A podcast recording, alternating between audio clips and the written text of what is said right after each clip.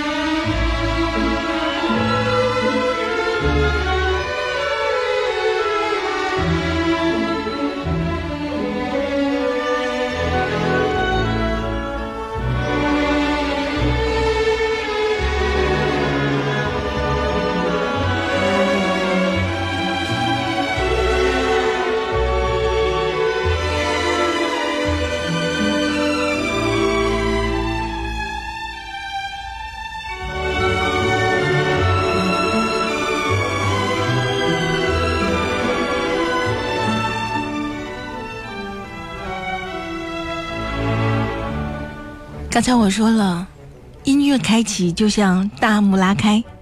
这里是古典也流行，而在今天为大家带来的是威尔第的歌剧《假面舞会》。这是因为呢，呃，威尔第的这部歌剧《假面舞会》又即将在国家大剧院上演了。那有请我们今天节目的嘉宾，国家大剧院的演出部经理，也是此次假面舞会的项目负责人崔磊，再次来到节目当中，欢迎。嗯，谢谢顾月老师。上次我们说的是，嗯，拉美摩尔的露琪亚。对，拉美摩尔的露琪亚，这次又说歌剧哈。对。假面舞会，那我记得假面舞会以前在大剧院上演过。对。这次为什么又上演了？零二年演过首轮，然后零三年复排过一次，然后这几年都没有再演过。但其实观众对这个戏还是非常非常的喜欢。嗯，包括前两轮呢，有好多的这个观众就说啊，看这个歌剧感觉像看一个大片一样。大片。它的视觉效果还是比较好。同时呢，这个其实它的音乐。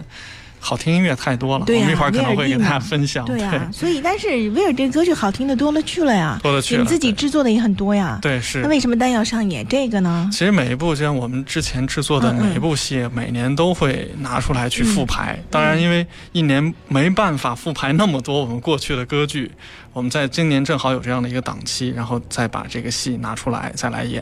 哦，是这样的，嗯，那这里呢，我们听的就是其中的序曲部分了。对对。下面已经进行到音乐会的第一首，不是整部歌剧的第一部合唱了。那故事开始引进了。首先，咱们是讲故事还是讲音乐？我们可以一起来讲。其实这个戏的这个故事和音乐，它联系的真的是非常的美，非常漂亮。也来看看啊，大家的签到啊，呃，很多好朋友都到了，像 MJG 快乐生活、花本爱乐丽本啊，还有 Angel Eyes、邵阳云、缅甸猫、Nick F，还有邓新荣二。呃，星星知我心，珊珊等等，还有一般的 BJ 黄在路上，呃，He 叶子。那如果大家，我想知道大家是否看过威尔第的这部歌剧呢？在大剧院假面舞会，大家都可以今天和我们来交流啊，交流这部歌剧。对对，嗯。其实这部歌剧呢，呃，我觉得最大一个特点，其实这个歌剧，威尔第写这个歌剧的上部歌剧是西蒙波卡涅拉，嗯，这个应该有的听众朋友可能也在印象深刻哈，对，也看过在大剧院。但西蒙波卡涅拉呢，可能大家可能看完那个歌剧，觉得哎，这个歌剧里边好像那种特别有名的咏叹调特别的少，嗯，哎，感觉它就是一个非常戏剧性非常完整，音乐上非常完整的这个。为什么在中国哈这部歌剧知名度挺高哈？也是因为多明戈的加盟，对对对，好像是为他来创作这部歌剧的感觉。然后呢，其实在这个波西蒙波卡涅拉之后呢，哎，维尔蒂又写了一部。那这部歌剧和西蒙波卡涅拉又有点不太一样了，他还是就是回到了一些唱段的这种，哎，包括一些咏叹调，所以他这里边几乎每个主要人物都有一到两段，甚至应该都都说两段以上。比较精彩的这个咏叹调，嗯，比如说它这里边最重要的这个男高音，因为这个戏男高音对于男高音来说是比较难。呃，古斯塔夫夫三世这个角色，呃，有有这么几段非常漂亮的一个唱段，包括他第一幕的刚开始的时候，啊，就有一个表达他对这个阿米莉亚的这个爱的这个这个唱。那我们先听一下，我们先听一下三世的咏叹调，我又能再次看到他。好。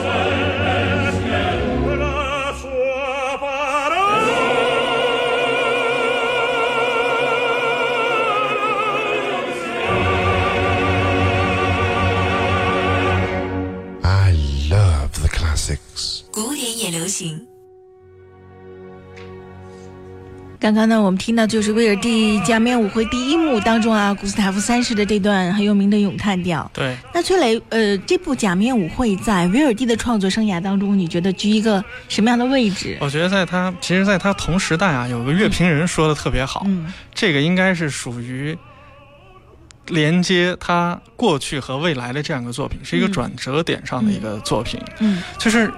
有好多人希望在歌剧里边听到美丽的旋律，嗯，他有，嗯，哎，又有很多人呢，比如说之后，像他们同时代，比如说像瓦格纳，都追求这种音乐和戏剧的这种统一，哎，这里边同样也有。你像他的唱段，我们一会儿可以仔细的去去讲讲。他这些好多东西，他把这种音乐和戏剧的东西结合的非常好，所以可以说真的是维尔蒂的一个。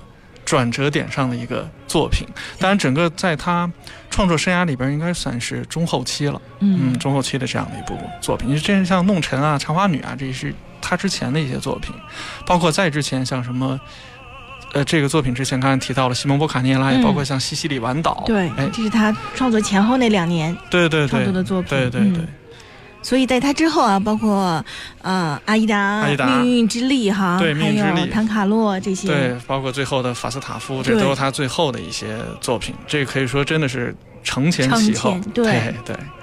所以这部作品呢，就是很有这样的特点，就是什么样威尔第自己特点都会有，都会有，对对对。呃，我刚才跟崔磊还讨论，我说记得上次说可能还是威尔第和瓦格纳哈，对，对在这二百周年的时候，大概大卷也是在那个时候演的。对一三年的时候，你当时说的时候，好像做了很多的对比，也许，对对。嗯，威尔第和瓦格纳之间的对比啊，对对。音乐啊等等。那这次呢，我们可以做的纯粹一些哈，嗯。好好来听听威尔第创作这部歌剧很多的选段。对。嗯。因为像这个，它这个里边像古斯塔夫三世里边就，它可以说是应该有大约有三段吧，就是还算是相对来说比较有名的，嗯包括它像第三幕里边还有一段，嗯，这段来说是对于这个男高音来说是非常呃相对来说要比较困难的一段。呃，我们可以稍微讲讲这个人哈，好啊是古斯塔夫三世。其实我觉得在瑞典历史上非常有意思的一个人物，就感觉是多少有一点那种多重人格的感觉。就是他既是一个非常，就是他其实是一个很多多面体，然后包括他的政治生涯也很多面。然后呢，同时呢，他又是一个非常好的一个艺术家，他自己能写剧本，然后呢，自己他最大的贡献应该说他还修建了瑞典皇家歌剧院，嗯然后在这个歌剧院里面，包括瑞典皇家芭蕾舞团，哎，他在艺术上的贡献非常的大，对，包括他自己好像有个庭院，他自都有自己，哎，都有自己设计的成分。然后呢，他性格真的是很多端。然后有人说他是一个阴谋者，然后有人特说他又是一个神童，然后崇拜他的人不少，反对他的人不少。因为毕竟他，你像他正好属于是启蒙主义之后，嗯然，后他在位的时候是一七七一到一七九二，还经历了法国大革命，对，所以他的这个包括他的一些政治的一些理念，其实也都很矛盾。所以呢，最后酿成了那个悲剧。然后这个悲他的这个悲剧故事呢，恰恰被后来的剧作家写到了剧本里，就是原来一个喜欢戏剧的人，对成为了戏剧的主角。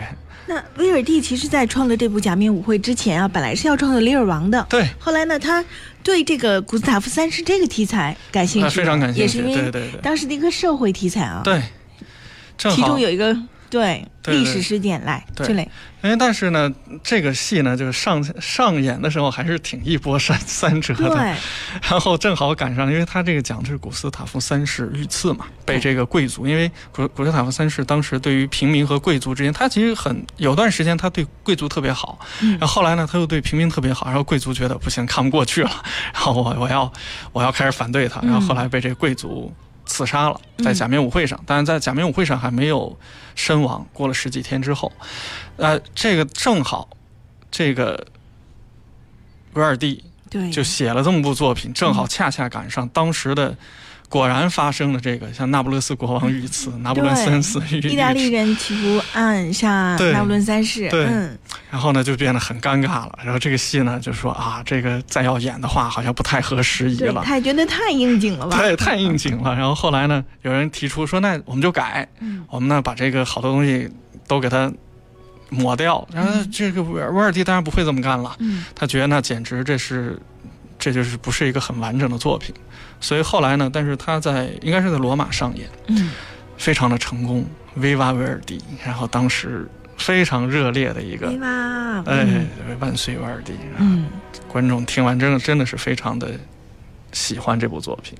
那刚才崔磊呢也提到了，在第三幕的时候呢，还有一段呢，就是古斯塔夫三世的咏叹调，这段咏叹调叫做“我将失去你嗯”。，那我们这里呢也欣赏一下。好。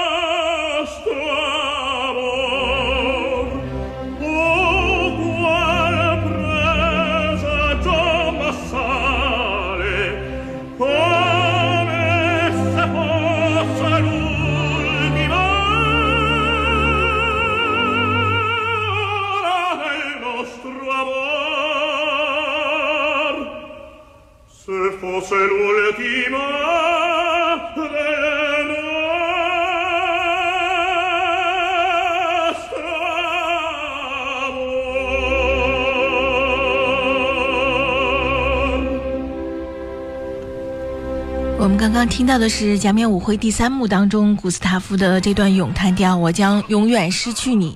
呃，刚才我看到也听众朋友说了哈，说 M M 认真的聆听嘉宾的介绍中，弥补知识空白点。哦嗯、其实真的假面舞会有时候讲的音乐多了哈，歌剧多了，有时候我也都含糊了。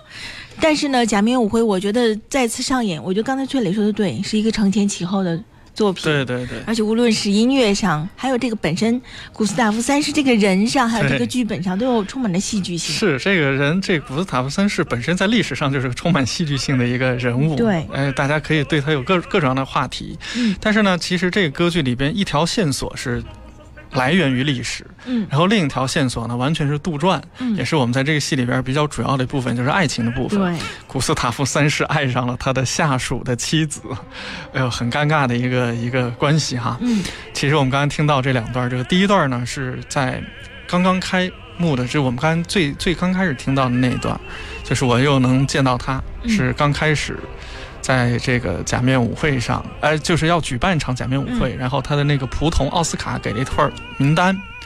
然后他欣然的发现，这个名单上面有他喜欢的他的下属的妻子阿米莉亚，哎。太兴奋了，太高兴了。所以他那段你看，他用了好多小半音，嗯，然后就感觉哎很缠绵的一个有一些处理，包括他这里边有这部歌剧的爱情主题，哎对，这就是他的爱情主题，对，对，哎让大家觉得很甜蜜的去向往啊，我又能见到他，我我觉得的确是那个时代，其实像这种。喜欢的人见一面，真的挺不容易的。嗯、不是说歌剧啊，很多艺术永恒的主题是爱情与死亡吗？对对对，然后后来呢，我们刚才我们又接下来听到的第三幕的这个“我将永远失去你”呢嗯，他是，因为他毕竟觉得下属的妻子嘛，然后觉得我哎应该放他们去英国，然后呢，就让他的下属雷纳托和他的妻子阿米莉亚一起去英国，然后他就觉得啊，我这个爱情真的会永远就失去了，我再也可能就不太方便见到我爱的这个人了，所以那段唱非常难。刚才讲到，就是它里边儿这种戏剧的东西真的是非常的多。哎，戏剧的冲突非常的多，因为他内心真的很挣扎，我们也能体会这种感情。对，想把心爱的人放走，然后又舍不得，然后呢又不走又不行。这是才是真正的爱情嘛？对呀、对，然后这个咬定牙、下定决心，然后把签署一个给雷纳托升官，然后让这个让他们远走高飞的一个，真的是很很难受的，多么痛的这个，对，多么痛的一个感受、啊。所以刚才这两段咏叹调呢，也表现了这个古斯塔夫三世雷卡多的两种不同的心情。对对对我们现在听到的是后面那段后面那段，对。你知道吗？在我听的时候，我关心的什么？就是这次大剧院请的是谁来演唱嗯这个里卡多，这个古斯塔夫三世？好，这次呢，我们请的是朱塞佩·基帕里，嗯然后这位呢是零三年的时候曾经获得了这个多明戈声乐大赛的奖项，然后后来从这个从此之后呢，他可以说是也是登上了各种世界顶级的剧院的舞台，嗯呃，这也是第一次来大剧院唱歌剧，这位男高音。然后另外那位呢，应该有的听众朋友可能会比较熟悉，演过《纳布科》，演过《游吟诗人》，演过《嗯麦克白》的卢奇安诺·甘奇，两位歌唱家。嗯，哎，所以我们在听一部歌剧的时候啊，就是像打个比方，听京剧，呃，有时候是戏保人，有时候是人保戏。对对对所以我们也要听角儿哈，哎什么样的角儿来来演唱？对，尤其像这个角色，对。其实对于其实，在维尔蒂的男高音里边，这算是我觉得算是他肯定排到前几位的一个有难度的这样有挑战的一个角色。对，呃，一般来说，我们都是在一般节目的后半节在介绍演员的哈。对对但是我觉得很很期待啊，这个角色到底谁演唱，起码保证他的这个质量和艺术。是是是，我们也其实很期待到时候嗯两位歌唱家如何去诠释这个角色。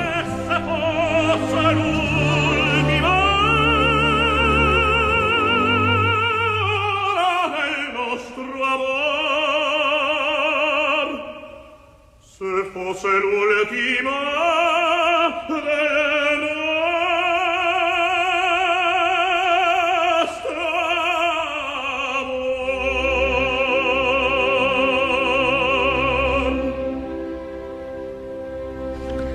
我觉得刚才啊，崔磊给我们介绍，大家已经完全吃透了这个里卡多在剧中的这个唱段和整个的由他这一个人串联了整个剧的剧情。对对对，那刚才我好像一开始没有说演出时间啊。对这次大卷的演出假面舞会的时间是是二十四号，就本月的二十四号到二十八号，我嗯们有五场演出，五场演出。五场演出。对嗯，是在五月音乐节的这个尾声部分哈。对，但是也是我们那个今年的大剧院歌剧节的其中的一部歌剧，整修好了哈，剧院大家可以回到大剧院回到大看了。是吧剧院看了，不用崔再去天磊上次。来的时候，对，还是去的是天桥。天桥，对嗯对对，呃，这次的其实舞美啊、导演都是有什么特点？还是跟上次我们大剧院前两年演的时候是一样的？一样的，对，制作都是一样的。制作是一样的，嗯，因为复排复排部戏最重要的其实就是要回到他首演的那个样子嘛。嗯对，因为嗯、大剧院有很大的特点，就是我们自己有自己的这个原创歌剧，对也有一些经典的作品呢，就算是大剧院的复排歌剧，而且这些舞美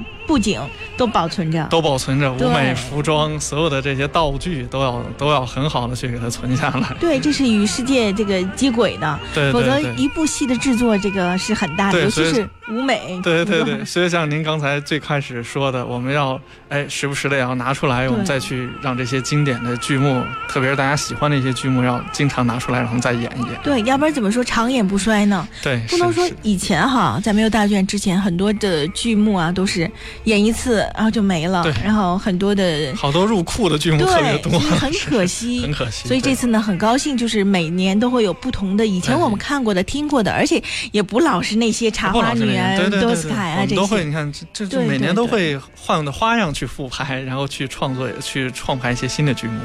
艺术的生命不是说演过一次就结束了，对，是对，长演常演长常新。对对对对而且艺术的生命，尤其像歌剧这种，呃，是大家不只是要听唱片、看 video 的，是要去现场来对，看的。而且值得，像比如说这种经典，真的值得反复去听，而且可能在不同的年龄听会有不同的感觉。对，所以呢，这次在今天的节目当中呢，为大家介绍的是五月二十四号到二十八号迎来的大剧院上演的假面舞会是第三轮，是吧？第三轮第三轮，嗯，我们期待。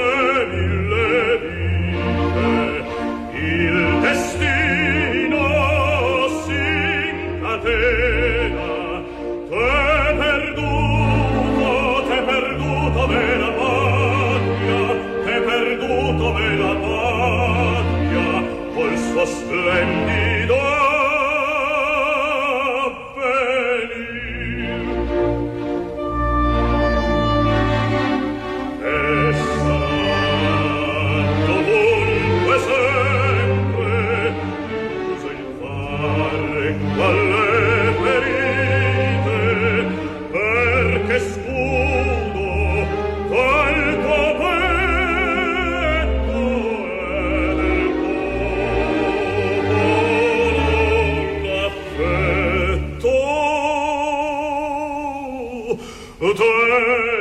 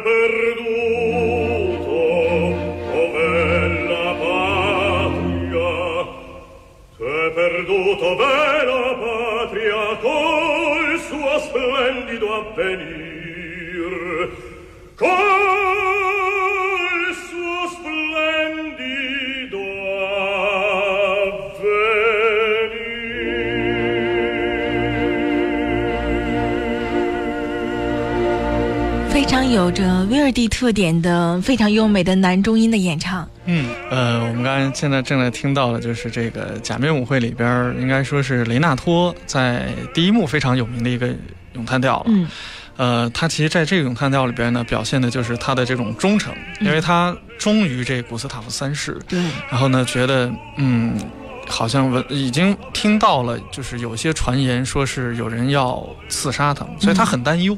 嗯所以我们在这个唱段里边看前半段，像现在我们听到这个段落，它比较平稳，整体来说比较平稳。我们可以好像仿佛真的是一个非常正直的这样的一个人的这种形象。对，然后你看可以信赖的一个对对对好朋友。当我们听到，你看我们现在我们现在音乐的这一段，看它的整个的音乐的这个起伏增宽了。嗯然后，其实在这个时候，就雷纳托在强调，给和古尔塔塔夫三世强调说：“你一定要注意啊！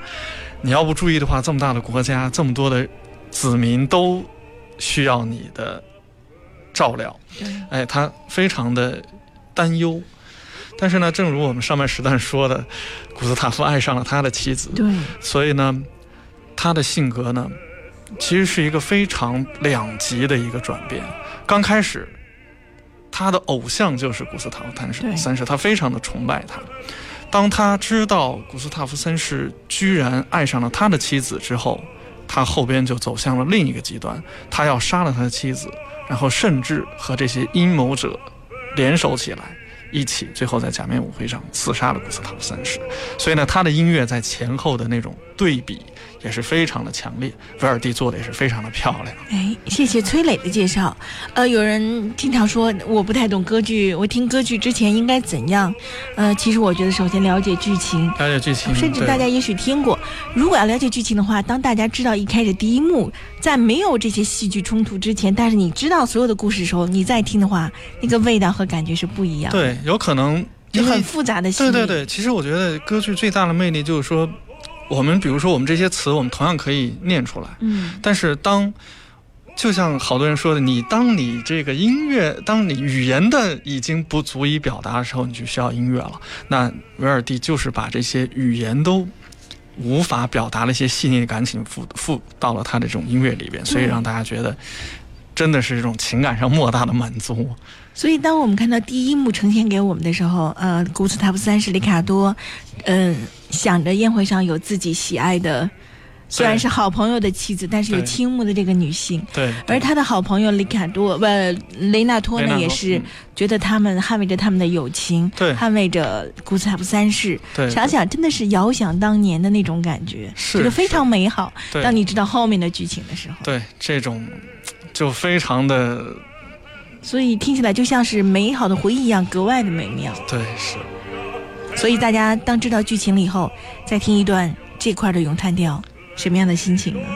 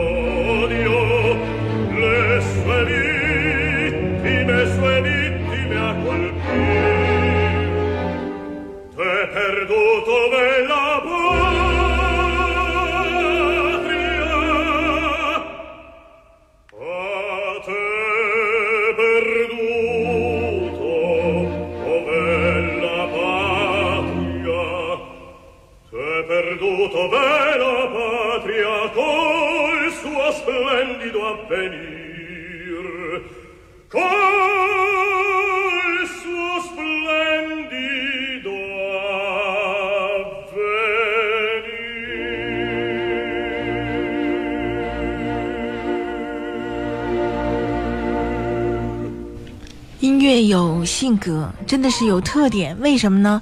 你听到刚才的这一段，就觉得这是一个非常正直的人的演唱，。非常正直，然后那种很忠诚的那种那样的一种感觉，嗯，呃，今天呢，其实崔磊和我给大家以一种平时不同的方式来介绍，就是我们是以人物来介绍的。像刚才我们听了两段古斯塔夫三世的这个咏叹调，一前一后不同的心情。对那接下来呢，也听听雷纳托对他的这个一前一后的，对。当他得知了，嗯，他的这个上司喜欢上他的妻子之后的，呃，那种感觉，像复仇的心理，复仇的心理完全是另外的一种极端，扭曲了。对。